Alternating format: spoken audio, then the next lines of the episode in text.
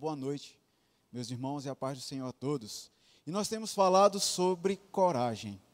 E nós vimos já dois momentos na história do povo de Deus, na história da Bíblia, aonde ah, os, as personagens bíblicas estudadas, elas pediram ao Senhor e tiveram do Senhor a coragem para vencer aquilo que foi proposto para elas diante do Senhor. Nós vimos Josué ter coragem, nós vimos Davi ter coragem, e nós temos observado e visto o quanto a coragem é importante e necessária para que o povo de Deus desempenhe e continue a desempenhar a função pela qual o Senhor Deus chamou e estabeleceu. Hoje nós vamos ver mais um momento aonde a coragem é requerida e necessária para o povo de Deus, para que assim a, a função e o papel para que Deus nos fez e nos colocou aqui seja cumprido. No primeiro dia, meus irmãos, que o Azaf falou, ele nos lembrou que a coragem é necessária, a coragem é importante. Mas dependendo de onde você for buscar a coragem, ela vai ser efetiva ou não. Então, que esse tempo seja mais um tempo onde você e eu possamos refletir na palavra de Deus sobre a efetividade da coragem, aonde nós devemos buscar essa coragem e como nós devemos buscar essa coragem. E para que nós possamos ver hoje mais um momento na história bíblica sobre a coragem, eu convido você a abrir as suas Bíblias aí em Mateus capítulo 14 e vamos ler hoje os versículos 22 a 33. Mateus, capítulo 14, versículos 22 a 33. Uma passagem muito conhecida, uma passagem muito querida. Com certeza você que foi professor de EBD de criança já contou para suas crianças. Você, pai, já deve ter contado também para os seus filhos essa passagem. E agora nós vamos estudá-la com essa perspectiva e analisando também aqui mais um momento de coragem no povo de Deus. Mateus 14, 22 a 33. Jesus anda sobre as águas. E a palavra do Senhor nos diz assim: Logo em seguida, Jesus insistiu com seus discípulos que voltassem ao barco e atravessassem até o outro lado do mar. Enquanto ele despedia as multidões, enquanto ele despedia as multidões. Depois de mandá-las para casa, Jesus subiu sozinho ao monte a fim de orar. Quando anoiteceu, ele ainda estava ali, sozinho. Enquanto isso, os discípulos distantes da terra firme lutavam contra as ondas, pois um vento forte havia se levantado. Por volta das três da madrugada, Jesus foi até eles caminhando sobre as águas. Quando os discípulos o viram caminhando sobre as águas, ficaram aterrorizados. É um fantasma! Gritaram, cheios de medo. Imediatamente, porém, Jesus lhe disse: Não tenham medo, coragem, sou eu. Então Pedro gritou: Se é realmente o Senhor, ordene que eu vá caminhando sobre as águas até onde está. Venha, respondeu Jesus. Então Pedro desceu do barco e caminhou sobre as águas em direção a Jesus. Mas quando reparou no vento forte e nas ondas, ficou aterrorizado, começou a afundar e gritou: Senhor, salva-me! No mesmo instante, Jesus estendeu, estendeu a mão e o segurou. Como é pequena a sua fé, disse ele. Por que você duvidou? Quando entrou no barco, o vento parou. Então, quando entraram no barco, o vento parou. Então os discípulos o adoraram e exclamaram: De fato, o Senhor é filho de Deus. Meus irmãos, temos que lembrar que o Evangelho de Mateus ele foi escrito a uma comunidade de judeus convertidos, mas que viviam ao redor de judeus que ainda seguiam a Torá. Então, por vários e vários momentos, quando Mateus escreve esse evangelho, ele mostra o cumprimento das promessas do Antigo Testamento em Jesus Cristo, para mostrar àquelas pessoas que Cristo é o Messias de Deus. Ele também nos é, é importante nós lembrarmos que Mateus, ele enfatiza toda uma linguagem de forma adequada e adaptada para que aqueles judeus, aqueles irmãos que estavam se convertendo ali, eles pudessem entender de uma forma que eles já estavam acostumados por causa de toda a lei, por causa de toda a tradição, a entender o que estava sendo falado ali. Momentos antes desse episódio, o Senhor Jesus ele estava ensinando parábolas, ensinando por parábolas. Quando Jesus terminou de ensinar aquelas parábolas, ele volta para Nazaré. E chegando lá a Nazaré, em Nazaré ele é rejeitado. Ele voltou ali para o seu, para o seu povo, para a sua comunidade, mas eles eram incrédulos e rejeitaram o Senhor Jesus. Quando eles viam o Senhor Jesus fazendo e falando as maravilhas, eles se perguntavam: de onde lhe vem a sabedoria e o poder para realizar milagres? Essa pergunta do povo de Nazaré mostra cabalmente o quanto o, o tamanho da incredulidade no coração daquelas pessoas ao olharem para o Senhor Jesus e ainda rejeitarem ele sendo o Messias, ele sendo o Filho de Deus.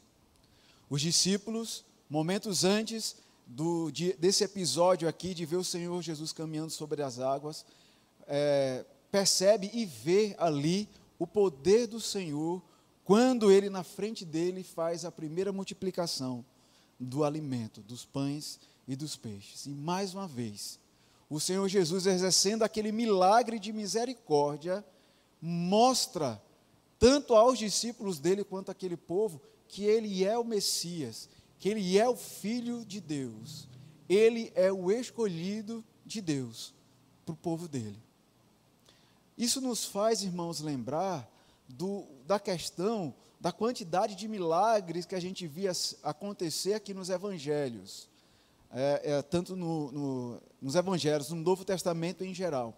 Porque estes milagres, e principalmente aqui, quando os evangelistas falam e relatam os milagres do Senhor Jesus, eram para evidenciar que de fato ele era o Filho de Deus e ele estava executando aquilo que era esperado e prometido do Messias no Antigo Testamento. Então, todos aqueles milagres tinham essa função de fazer com que as pessoas percebessem que Jesus é o Filho de Deus, que o Senhor Jesus é o Messias escolhido.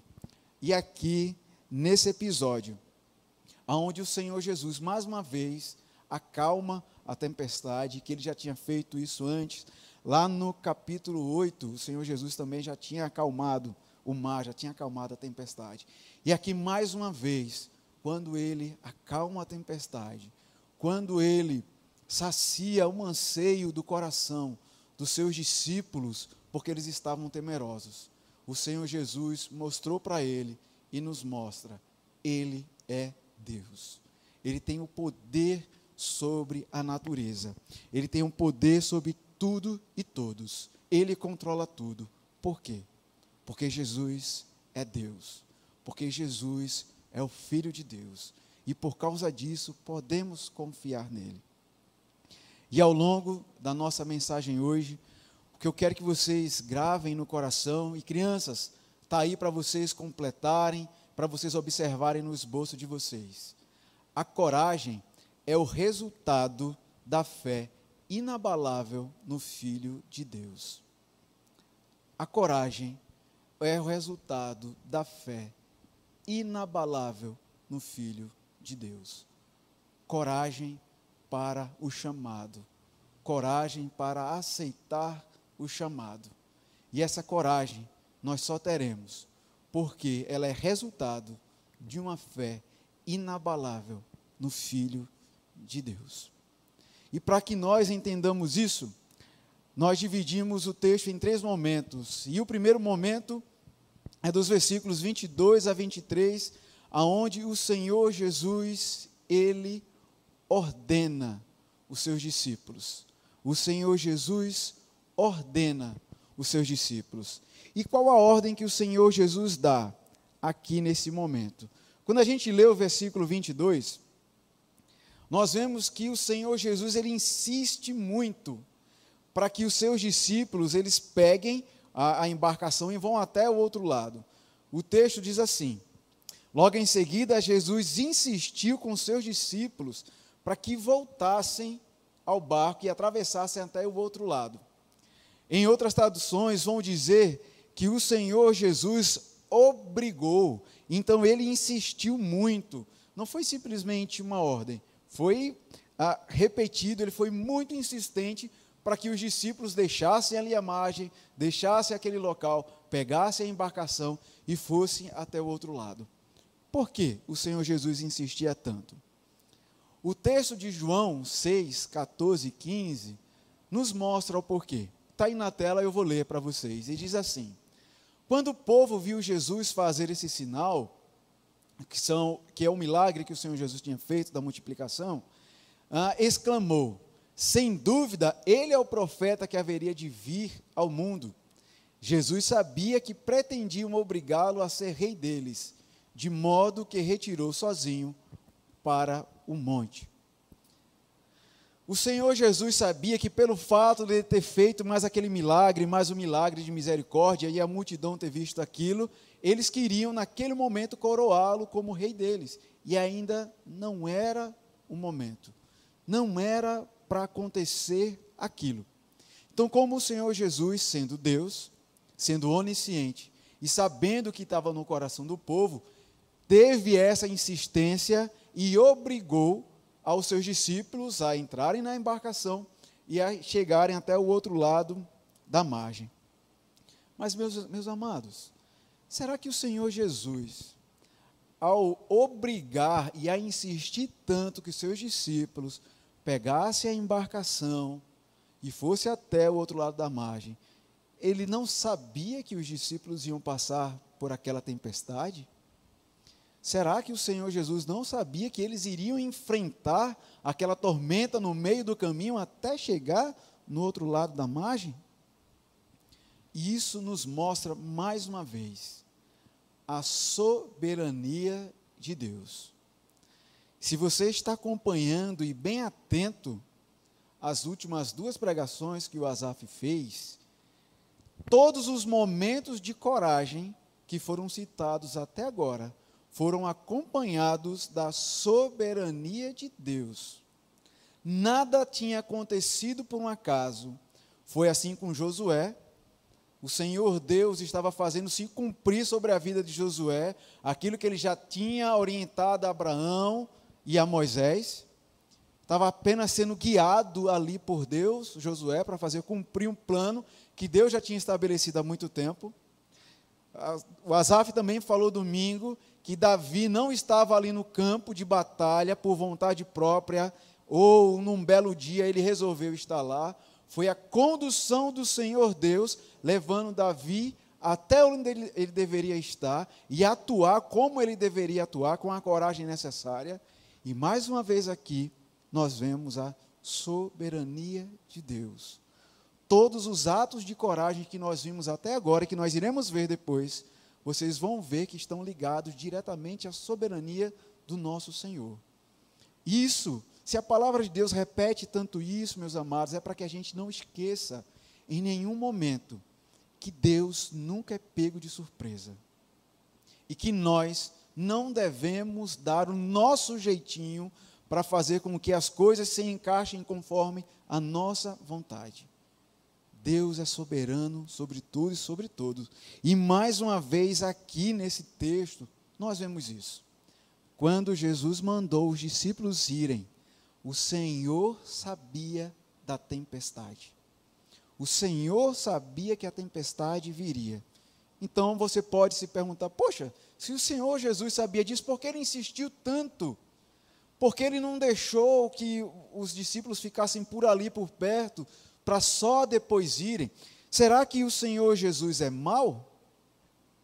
Será que o Senhor Jesus é insano?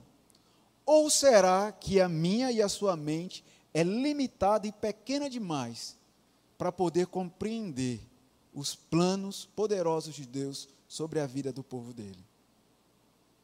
Eu acho que nós ficamos com a última opção, né, amados? Deus, o Senhor Jesus não é insano. Deus, o Senhor Jesus, ele não é mau. É que a gente tenta encaixar a lógica de Deus na minha lógica, na sua lógica. A gente tenta encaixar o plano de Deus de uma forma que eu entenda tudo, mas nós somos limitados, pequenos, frágeis, pobres, miseráveis. E o nosso Deus é infinitamente poderoso. Ele vê o que nós não vemos. E a soberania de Deus, por meio desse texto, nos ensina o seguinte: os discípulos estariam mais seguros no meio da tempestade do que em terra firme. Porque se assim não fosse, o Senhor Jesus não teria enviado eles para lá. O lugar dos discípulos naquele momento não era na terra firme, era no meio da tempestade, vivendo a tempestade. Por causa de quê? Soberania de Deus. Ah, mas eu não entendo, André. É, são coisas que a gente não tem que entender. A gente tem que aceitar. Por quê? Porque o nosso Deus é perfeito e a vontade dele é boa, perfeita e agradável. E esse texto também nos mostra, mais uma vez, o tamanho da compaixão do nosso Mestre, da compaixão do nosso amado Senhor Jesus. Ele simplesmente poderia ter deixado a multidão de qualquer jeito, mas olha como o nosso Senhor é, é amável, como o nosso Senhor Jesus é bondoso e querido. Além de alimentar a multidão com comida, ele faz questão de se despedir da multidão. Por isso ele mandou os discípulos irem à frente. E ele não deixou aqueles, aquelas pobres pessoas largadas para irem embora. Ele mandou os discípulos e depois ele ficou lá e ele despediu a multidão. Pense num cavalheiro, né? Pense num mestre, num senhor educado e amoroso. E para alguns, e aí olhando, né? Um mundo que a gente vive e vê com tanto orgulho, com tanta arrogância, com tantas pessoas que se acham, e aí nós vemos mais uma vez o exemplo humilde do nosso Mestre, do nosso Senhor Jesus. Ele saciou espiritualmente, ele saciou a necessidade de comer daquelas pessoas, e agora bondosamente ele se despede da multidão. O versículo 23 nos mostra um momento também do Senhor Jesus de comunhão dele com o Pai. E diz, o versículo 23, que depois de mandá-los para, para casa, Jesus subiu sozinho ao monte a fim de orar. Quando anoiteceu, ele ainda estava ali sozinho orando. E quando os discípulos tinham ido, a multidão tinha sido já dispersa e se despedida, o Senhor Jesus foi ter um tempo a sós com o Pai. Momento de comunhão. Os evangelhos, principalmente Lucas, retratam muitos momentos em que o nosso mestre ora. O Senhor Jesus, ele orou, orou muito. Por quê? Para mostrar a humildade dele. E ele, sendo homem, ele mostrou e ensinou a nós como nós deveríamos e a quantidade de vezes que nós deveríamos ter, ter esse momento de intimidade, de solitude com o nosso Pai. Se o Senhor Jesus orou tanto, por que eu e você nós não oramos tanto? Me respondam. Quem é a pessoa que teve o trabalho mais importante aqui nessa terra? trabalho mais importante do universo, o Senhor Jesus. Porque ele veio literalmente salvar o mundo. Ele veio salvar o mundo. Consiga me apontar um trabalho mais importante que esse. Consiga me apontar uma demanda mais importante do que essa. Consiga me apontar um trabalho que requer um plano estratégico maior do que esse. Consiga me apontar um trabalho que precisa de uma demanda tão grande quanto essa. E o Senhor Jesus teve. Agora observem: se o nosso mestre, que teve o trabalho mais importante do mundo, ele encontrava tempo para parar e falar com o pai dele. Porque eu e você, que o nosso trabalho, por mais importante que você acha que seja, nós não temos tempo para falar com o nosso Deus. E observem, o Senhor Jesus se despediu dos seus discípulos e da multidão no final da tarde. E até as três horas da manhã ele ainda estava orando. Aí vem eu e você, vem dizer para mim: Ah, mas eu não tenho tempo de orar, não, porque Aí eu chego cansado, muito cansado, e aí eu não vou ficar orando até meia-noite três horas da manhã, não. Jesus não trabalhou mais do que eu e você? Jesus, ele não demandou esforço mais do que eu e você? Jesus teve mais tempo do que eu e você? Ele se sacrificou até às três horas da manhã orando e falando com o pai dele.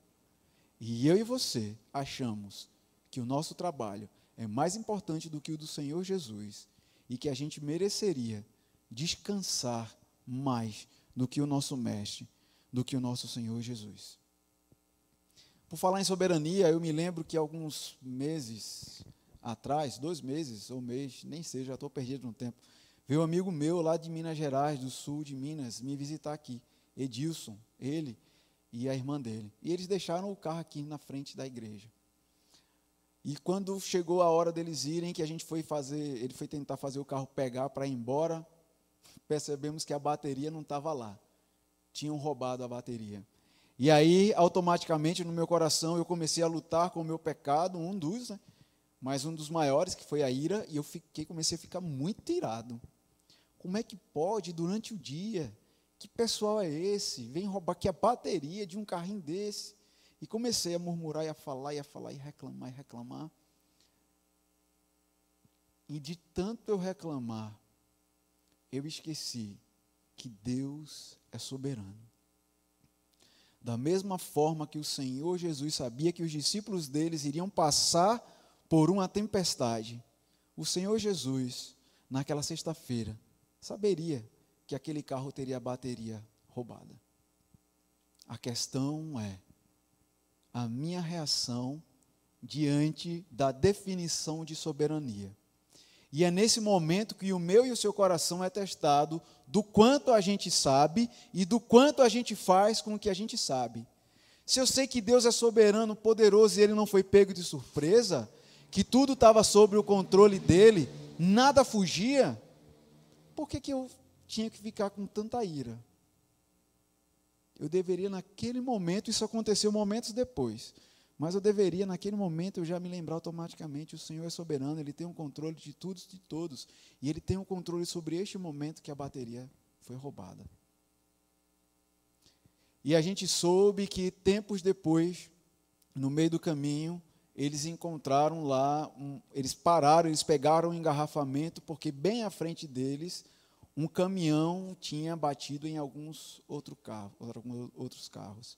Eu não posso afirmar que o carro do Edilson talvez fizesse parte daquele acidente. Mas uma coisa eu sei: ele não estava lá quando o acidente aconteceu. Possa ser que o roubo daquela bateria tinha sido parte do plano soberano de Deus. Deus tenha usado aquele roubo, não Deus proporcionou o roubo, mas ter usado aquilo para que os livrasse. Mas eu quero contar também outra história para vocês. Esse irmão que está aí é o irmão Vica. Na verdade, não, o nome dele não é esse, Vica. Vicas. Esse é um nome fictício, mas esse é um pastor indiano. E a Índia é um dos países que tem maiores perseguição sobre cristãos. E esse pastor, ele faz bastante reuniões de oração, e as reuniões de orações dele faz, vai bastante gente, porque as pessoas vão lá através a buscar curas e resposta de Deus. E ele ora, porque ele sabe que o Senhor Deus tem o poder de curar. Só que na Índia a perseguição, eles eles perseguem os cristãos dizendo e acusando que os cristãos forçam as outras pessoas a se converter o cristianismo. Então, os policiais e as autoridades ficam buscando essas, ah, esses momentos, tentando flagrar esses momentos para dizer: olha, você está descumprindo a lei, você está forçando essas pessoas a se converterem. E num desses momentos, aonde queriam pegar o pastor Vicas, os policiais souberam que ia ter uma reunião de oração. E eles foram lá com megafone, e o megafone lá só é usado para pegar criminosos com crimes de alta periculosidade, e começaram a gritar e, e, querer saber onde estava o pastor, e entraram e viram o pastor orando, acusaram ele falsamente e levaram o pastor para a prisão. E olha o que o pastor disse: os, os policiais me levaram para a delegacia e me colocaram na prisão. Eu fiquei realmente triste quando isso aconteceu, mas não desencorajado. Será, meus irmãos, que o Senhor Jesus, o nosso Deus, ele não sabia que o pastor Vicas, naquele dia, num culto de oração, aonde ele estava orando, clamando ao poder de cura do nosso Senhor Jesus, levando e elevando o nome do nosso Senhor Jesus. Será que o nosso mestre não sabia que o pastor Vicas ia ser pego pela, pela polícia? O Senhor Jesus sabia. E por que o Senhor Jesus permitiu? Plano soberano de Deus, para fazer o nome dele no final ser exaltado. Uma coisa é fato Deus não foi pego de surpresa. E ele sabia o que estava acontecendo ali, naquele momento. Nós, amados, nós não devemos julgar a nossa segurança com base nas circunstâncias. Ah, eu estou seguro porque eu estou em terra firme. Eu estou seguro porque eu estou aqui em casa. Eu estou seguro porque é impossível de acontecer algo aqui. Eu estou seguro porque não chove, porque está um clima e um dia lindo não são as circunstâncias que dizem o quanto nós estamos seguros, mas sim estarmos debaixo da vontade soberana de Deus.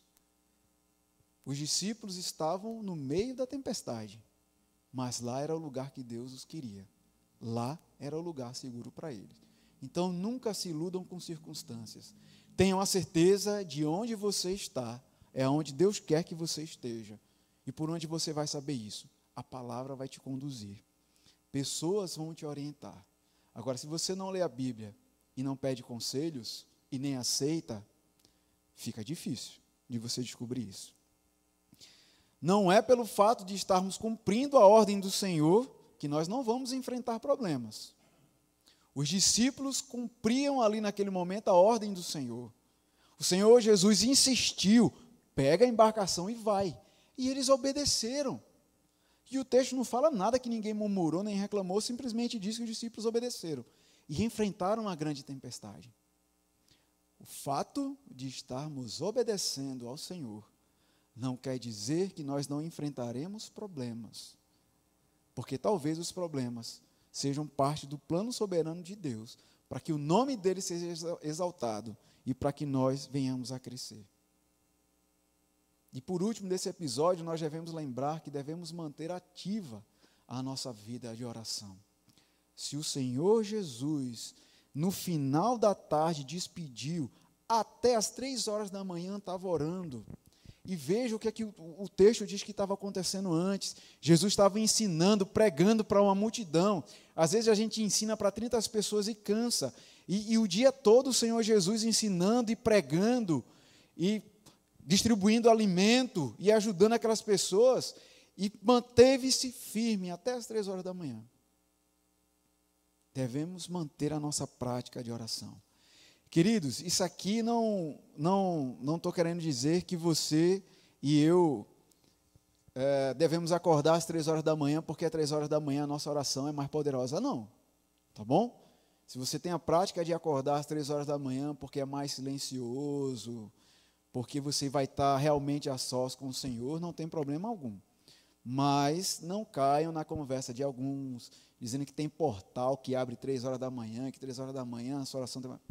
Nada disso, a palavra de Deus não fala nada disso.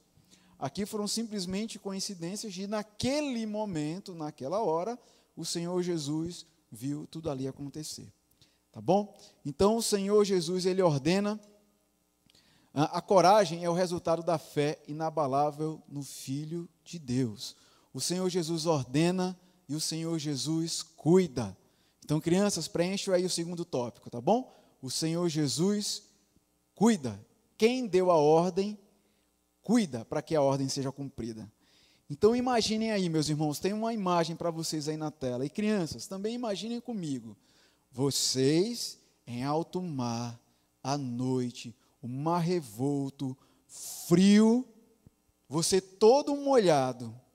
O mar não para e você querendo ir para frente e as ondas te empurrando para trás, e você querendo ir para frente, as ondas te empurrando para trás, cansado, há muito tempo remando, o mar agitado, frio. Então, como não estava a mente e o coração de cada um daqueles homens ali? E neste ponto aqui, a partir do versículo 24, a gente vê o momento de crise que eles estavam vivendo mar agitado, frio, vento forte, molhado, cansados de remar e o mar levando para trás, cansados de remar para frente e o mar levando para trás. Muitos dos discípulos nós sabemos sim que eram pescadores e que na verdade aquela tempestade ali não era novidade para eles, porque era o mar da Galiléia constantemente vive e acontecem aquelas tempestades lá. E o texto deixa bem claro o quanto eles estavam lutando, lutando, porque eles remavam na direção e as, a, as ondas e o vento os levavam para outra direção. Então era, não era uma situação fácil, era uma situação difícil que aqueles homens estavam vivendo. Depois de um dia cansativo, enquanto o Senhor Jesus estava lá orando, eles estavam indo em direção a outra margem remando e tentando lutar contra a, a, a tempestade, aquilo tudo que estava acontecendo ali naquele momento. Mas diante daquela situação, o versículo 25 nos mostra a aproximação que o Senhor Jesus faz. O versículo 25 nos mostra assim: Por volta das três da madrugada, Jesus foi até eles, caminhando sobre as águas. E de uma forma miraculosa, de uma forma digna de um rei chegar, digna do Messias. O Senhor Jesus se aproxima deles. Mas eu queria que vocês observassem, meus irmãos, a questão do tempo e da distância. Os versículos anteriores mostram que ao final da tarde, os discípulos entraram na embarcação e se foram, e o Senhor Jesus foi para o monte orar. Às três horas da manhã foi que tudo isso aqui, de, de, de o Senhor Jesus perceber que o que estava acontecendo e eles lutando lá, foi que neste momento é que acontece o ápice da nossa narrativa. Então eles saíram, eles demoraram do tempo, do final da tarde até as três horas da manhã. Eles não estavam tão próximos assim da margem. Eles já tinham remado muito remado muito. Então, imaginem também isso na mente daqueles homens. Estou com frio, estou aqui cansado porque a gente está remando muito e o vento nos leva de volta. Essa chuva caindo aqui, o mar, a água do mar, tudo aquilo lá em cima deles. E eles, estamos muito longe da terra firme. Estamos longe do nosso mestre. Estavam muito distantes, olha o tempo que tinha se passado. Mas eu pergunto, distantes da terra firme, mas será que o Senhor estava distante deles? No coração deles pulsava isso. Estamos longe da terra firme, estamos longe do nosso mestre. Mas será que o Senhor estava distante deles? Mesmo à distância, o Senhor Jesus cuidava. Olha o que o texto de Marcos 6, 47 e 48 nos diz. Durante a noite, os discípulos estavam no barco no meio do mar e Jesus sozinho em terra. Ele, Jesus, viu que estavam em apuros, remando com força e lutando contra os ventos e as ondas. Por volta das três da madrugada, Jesus foi até eles caminhando sobre o mar. Sua intenção era passar por eles. Amados, o Senhor Jesus viu o que estava acontecendo, o Senhor Jesus viu os seus discípulos. Não me pergunte como, porque isso é coisa de Deus. A distância que eles estavam, no meio da tempestade e à noite, mas o texto afirma: o Senhor Jesus viu os discípulos passarem por apuros. E enquanto o Senhor Jesus estava lá vendo, era o momento que o Senhor Jesus estava orando. Ou seja, eles nunca estiveram só. Eles estavam longe da terra firme, mas o Senhor não estava longe deles. O tempo todo, o Senhor Jesus que deu a ordem é o Senhor Jesus que cuida e acompanha. Quando ele dá ordem, ele se responsabiliza e ele cuida o tempo todo dos seus. Só que mais à frente, em meio àquela situação que nós já vimos, cansado, tormento, vento, o versículo 26 mostra o medo ali neles. Quando os discípulos viram caminhando sobre as águas, ficaram aterrorizados. Por mais que os discípulos lutassem ali com a tempestade, o texto não alega que eles estavam com medo da tempestade. Até por causa daquelas condições que a gente viu antes. Eles, muitos deles já eram pescadores, e era normal aquelas tempestades no mar da Galiléia. E o interessante é que eles ficaram aterrorizados, por quê? E o texto diz: é um fantasma, gritaram. A ideia de fantasma não era uma ideia recorrente na tradição judaica. Eles não acreditavam. Mas os povos ao redor, isso de muito tempo já era costume, e provavelmente eles sabiam dos fantasmas por causa da tradição dos povos circunvizinhos a eles, não por causa de tradições judaicas. Mas eles tinham essa ideia de, do que eram os fantasmas. E aí eles ficaram aterrorizados por causa disso. Por causa de um fantasma, de um suposto fantasma que eles estavam vendo. Irmãos, sentir medo é normal do ser humano e pelo fato de a gente estar no mundo caído. A questão é nós não deixarmos o medo nos controlar, ao ponto de perdermos a nossa fé ou diminuirmos a nossa fé ao ponto de ficarmos paralisados e não fazermos aquilo que nós devemos fazer, ao ponto de ficarmos tão tristes, tão tristes, que achamos que temos que tomar remédio para fugir do medo. Só Cristo tira o medo, porque Ele é o dono da verdade e Ele é todo-poderoso. Quando o texto fala que os discípulos ficaram aterrorizados, era porque ali naquele momento eles estavam começando a deixar o medo dominar o coração deles, por causa de uma mentira.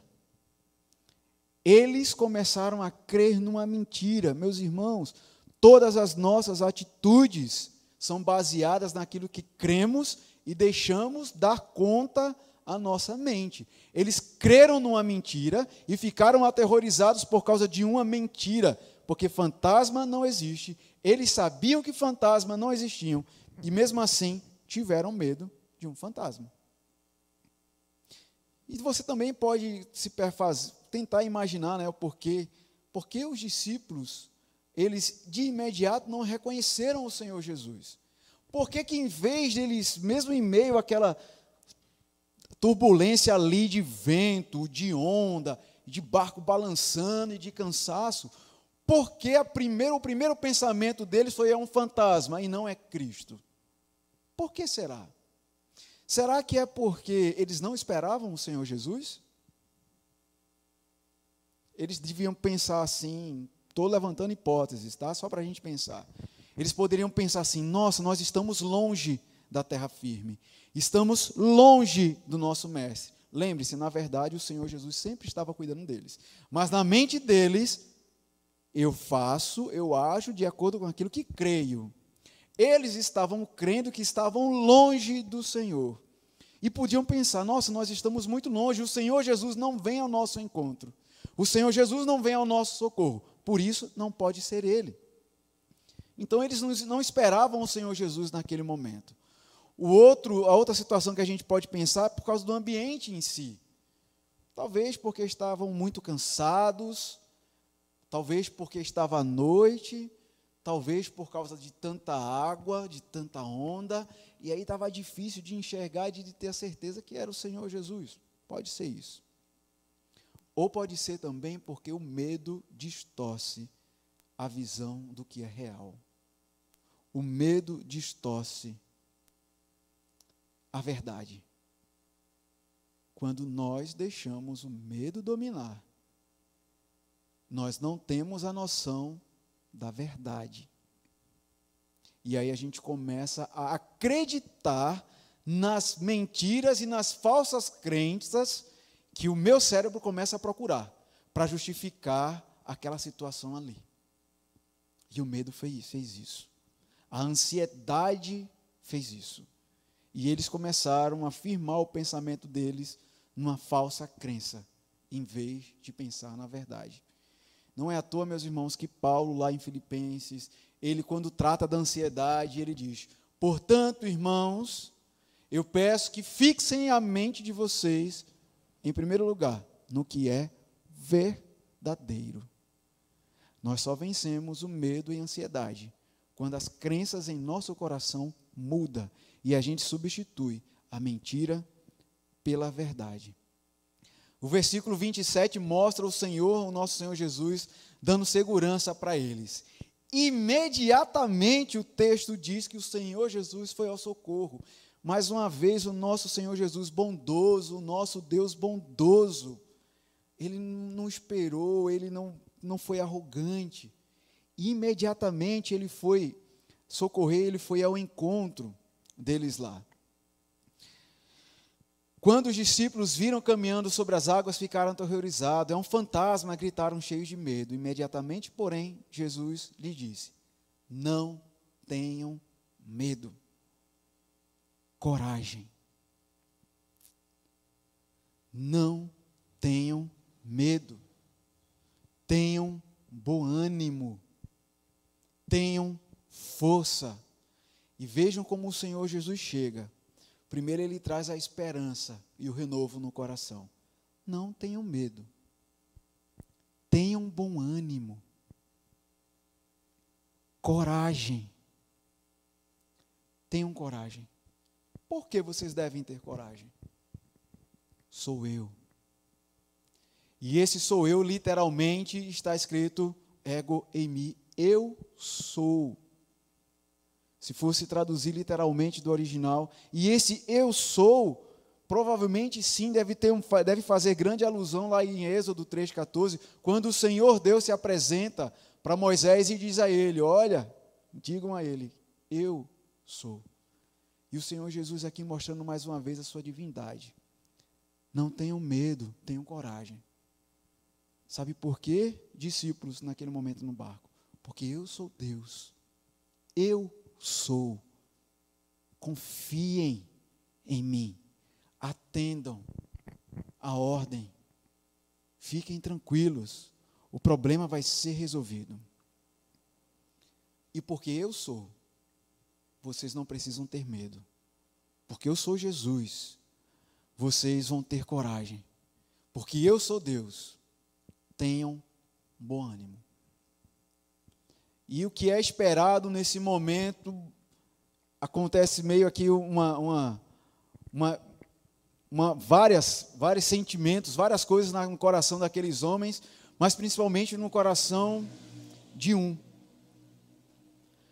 Pedro, ele imediatamente diz o texto, então Pedro gritou: Se é realmente o Senhor, ordene que eu vá caminhando sobre as águas até onde estás. E aqui, antes da gente querer, todo mundo lançar pedra em cima de Pedro e dizer assim: olha que incrédulo, olha, ele está desafiando o Senhor. Não, olhe pela seguinte perspectiva: Pedro foi o único naquele barco que teve coragem, que teve ousadia e que teve iniciativa.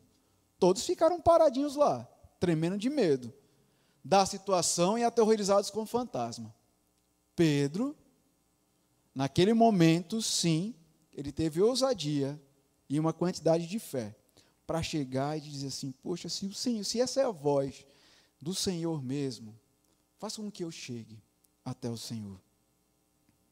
Então ele se arriscou a falar com o Senhor, a fazer um pedido e se arriscou a andar sobre as águas. Mas aqui neste mesmo momento que a gente vê Pedro se lançando e sendo ousado, a gente vê a incredulidade dele. Porque o restante do texto diz: o Senhor Jesus fala, né? Venha.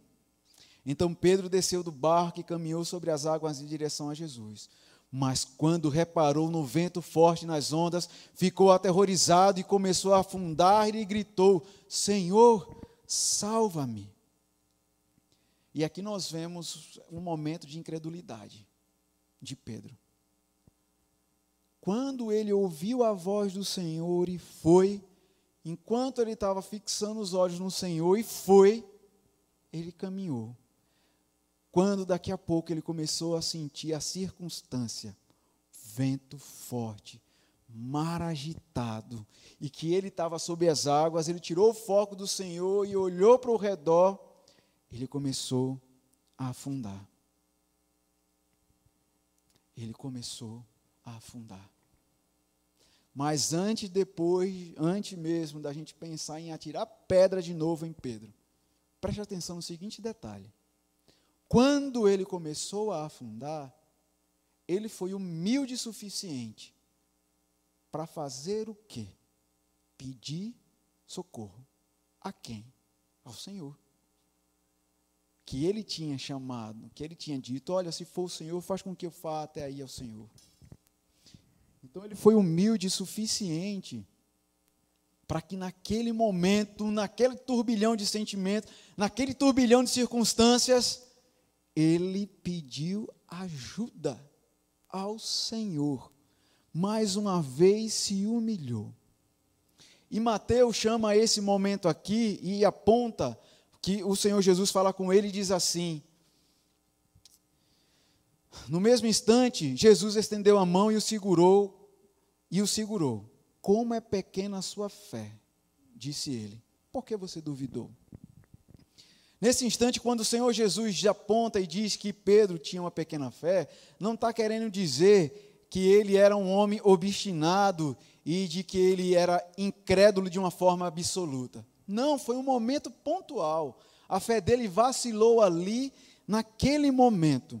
Foi uma ocorrência específica na vida daquele homem, não um ato contínuo de um incrédulo que vive toda a vida sem acreditar na fé, sem ter a fé em Cristo e em saber que Cristo é o Filho de Deus. Foi um lapso, foi um momento, foi um instante. E o texto, o livro, o Evangelho de Mateus, ele aponta que isso acontece por dois motivos. Ou porque a pessoa realmente não tem fé que Jesus é o Filho de Deus e que ele tem poder, ou por falta de conhecimento, de saber quem é Jesus, o Filho de Deus. Acontece por essas duas circunstâncias, por esses dois motivos. E aqui a gente pode ver no mesmo homem um momento de fé e um momento de incredulidade, um momento de ousadia e um momento onde a fé dele titubeia e ele olha para as circunstâncias e não para o Senhor, que tem o poder de fazer aquilo tudo. Quem tem falta de fé, meus irmãos, o texto anteriormente, Mateus 13, 58, diz que é incrédulo. Ou, naquele momento, está sendo incrédulo. Quando a gente olha e dá continuidade lá à história do pastor Vicas, ele foi preso e ele foi levado para a cela. Perdão. E quando ele está lá na cela, ele diz o seguinte: está aí para você acompanhar comigo e ler. O pastor Vicas, lá naquele momento, preso pelos policiais, eu me mantive orando. Senhor, tu não permitiste que Paulo permanecesse na prisão.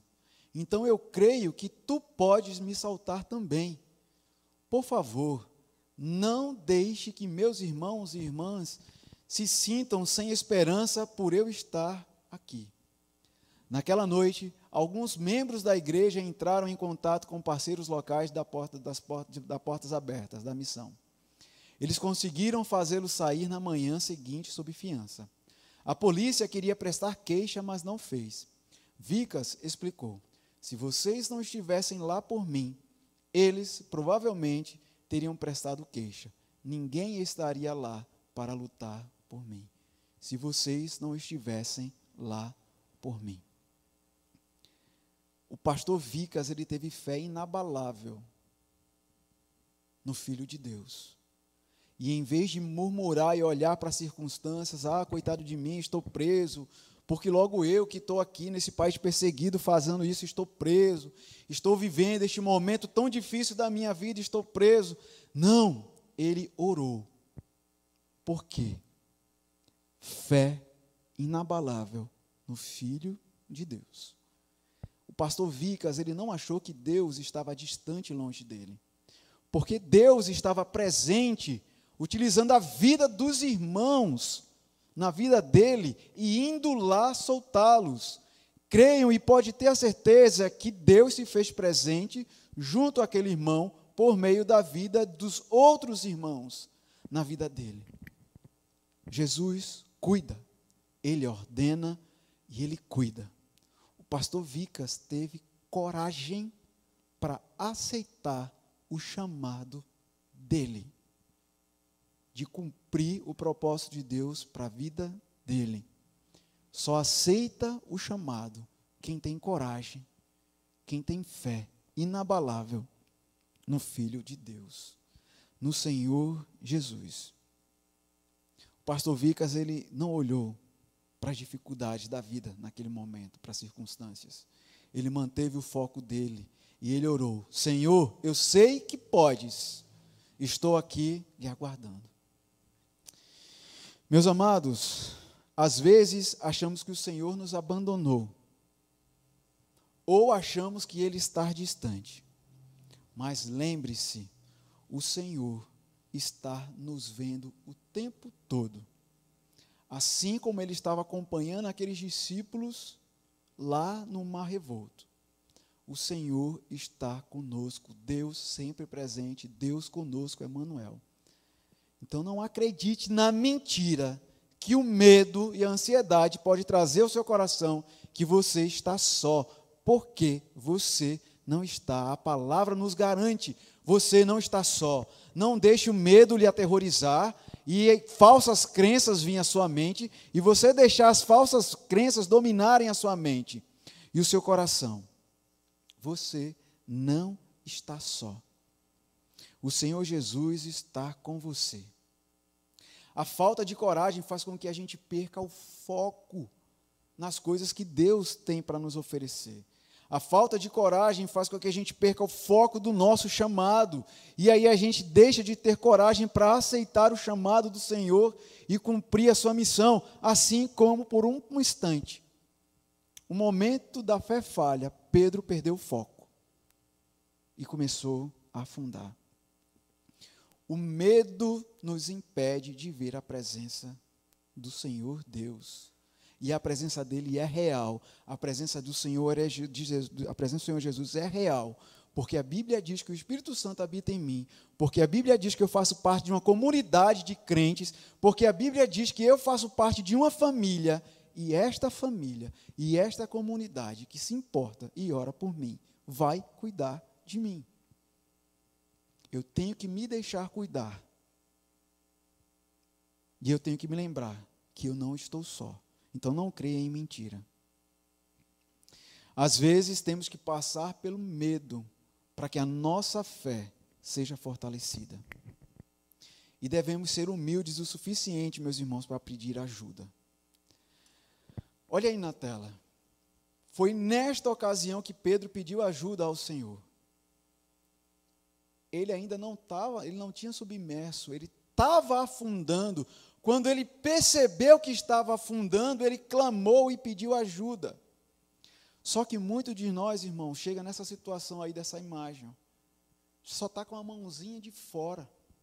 Já está com uma cabeça ou com o corpo todo dentro d'água. Já engoliu água. Os procedimentos são bem mais difíceis.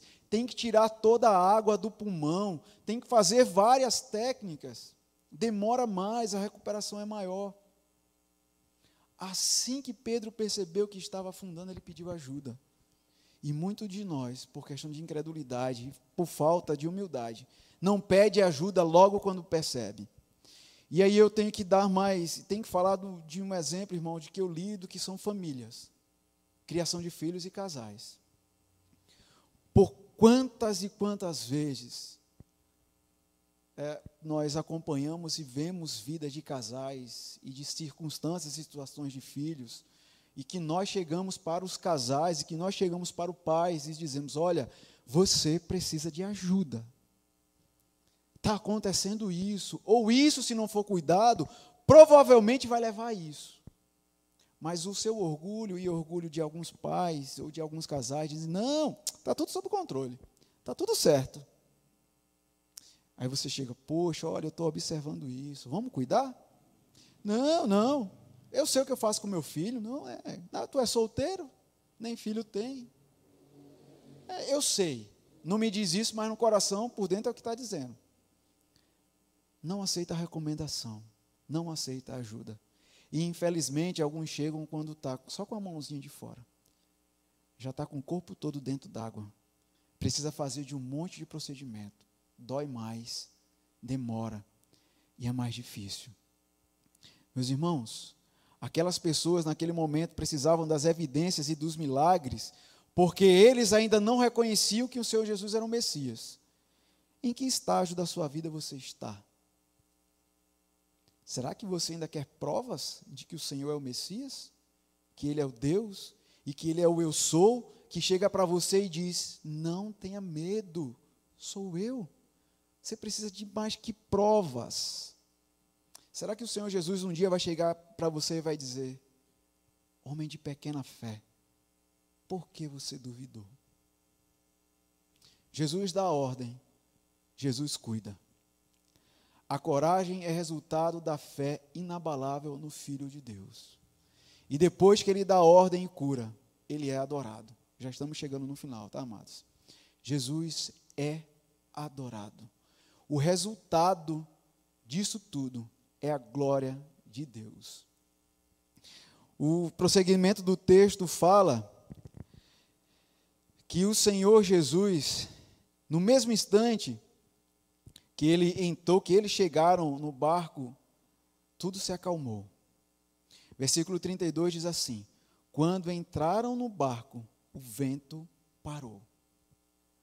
O Senhor Jesus o acompanhou até o fim.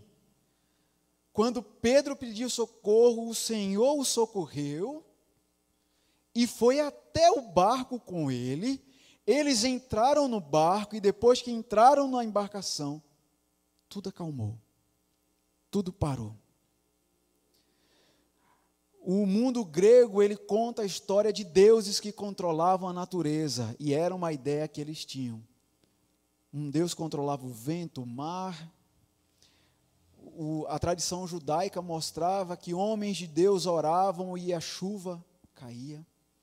Mas eles sabiam que só o Deus poderoso e soberano controlava a natureza.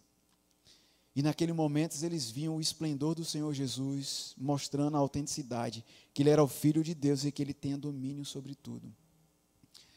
Aqueles discípulos viram o Senhor Jesus multiplicando alimento, viam o Senhor Jesus naquele instante acalmando a natureza. E logo, momentos depois, eles iam ver o Senhor Jesus curando. Mas não tinham dúvidas, o Senhor Jesus era Deus. Poderoso, é Deus. Que até o mar fez parar, o Deus que controla toda a criação. E diante de todas aquelas evidências de que Ele é Deus soberano e poderoso, que controla o mar e que tem o um domínio de tudo sobre todos, não houve outra alternativa.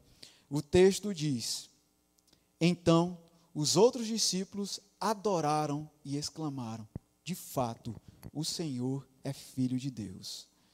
E naquele momento, toda aquela circunstância resultou no nome do Senhor sendo exaltado. O Senhor sustentador do universo. E eles viram aquilo factualmente ali na frente deles. Este que está conosco é o nosso Deus. Para encerrar a história aqui do Vicas, do pastor. Se você quiser mais informações sobre ele, entre lá no site lá dos Portas Abertas, do Portas Abertas, que você vai ver mais. Ele diz o seguinte, a história dele. Depois do ocorrido, Vicas, participou de um seminário de preparação para a perseguição. Foi quando ele percebeu que não eram apenas os colaboradores locais que lá, que lá por ele, que lá estavam por ele, mas compartilhou que as orações de parceiros em todo o mundo são também uma grande fonte de conforto e encorajamento. Depois do treinamento, percebi que há muitas pessoas perto de mim. Agradeço por suas orações.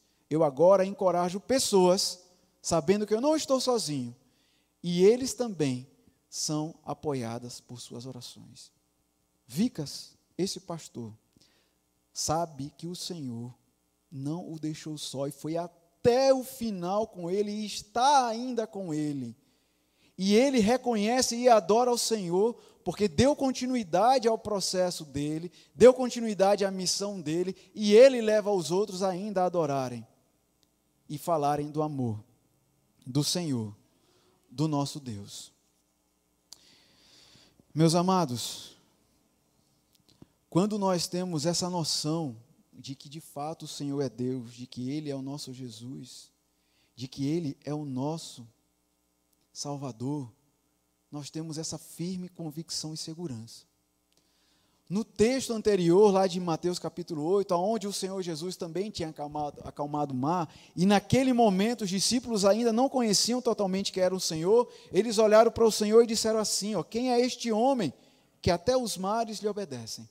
E agora o Senhor, agora aqueles homens disseram: De fato, esse homem, ele é o Filho de Deus. Meu amado, qual a resposta que você tem dado às circunstâncias que vocês têm vivido? Será que vocês duvidam do poder de Deus? Duvidam do poder do Senhor Jesus, ou têm a firme convicção no coração e dizem: de fato, eu não estou só, Ele é o Senhor, Ele é o Filho de Deus. Em que momento está a sua fé? A coragem é resultado da fé inabalável no Filho de Deus. Diante disso, queridos, eu deixo para você quatro desafios. Primeiro desafio: ficar a sós com Deus, gaste mais tempo a sós com o Senhor. O Senhor Jesus fez isso e porque eu e você nós não podemos fazer? Fale com o seu Deus, conheça mais o seu Deus, se renda mais ao seu Deus. Então gaste tempo orando com eles. Às vezes você vai ter que acordar de manhã cedo. Vai. O Senhor Jesus fez isso, porque a gente não pode fazer. Segundo desafio, escreva os atos soberanos do Senhor no seu dia a dia. Às vezes você acorda e dorme e não percebe ao seu redor a condução de Deus na sua vida. Que tal você anotar isso e parar cada dia e lembrar: glórias a Deus, olha como Deus conduziu a minha vida hoje. Tudo isso que aconteceu foi para a glória de Deus, porque Deus não foi pego de surpresa. Então escreva e anote esses atos soberanos da vida do seu dia a dia. Coragem, atenda ao chamado não deixe o medo dominar o seu coração. Creia que o Senhor Jesus é filho de Deus e atenda ao seu chamado. Tenha fé inabalável no Filho de Deus. Não fique parado. Não submerja. Mas levante-se e acredite. Por último, quando a sua fé vacilar, busque a Cristo. Tem gente que tem buscado a esperança em tantos lugares, em pessoas, em coisas e prazeres. Isso aqui não quer dizer que você só tem que buscar a Cristo quando a sua fé vacilar.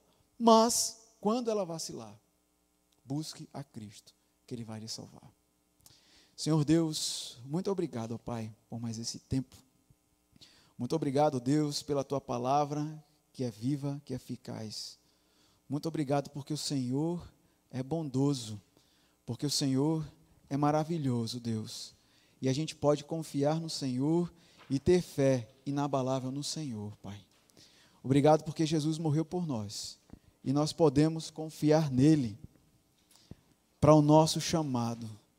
Nós podemos ter a certeza de que ele cuida de nós, que nós não estamos só, porque ele é Deus, porque ele é o Senhor, porque ele nos ama e cuida de nós.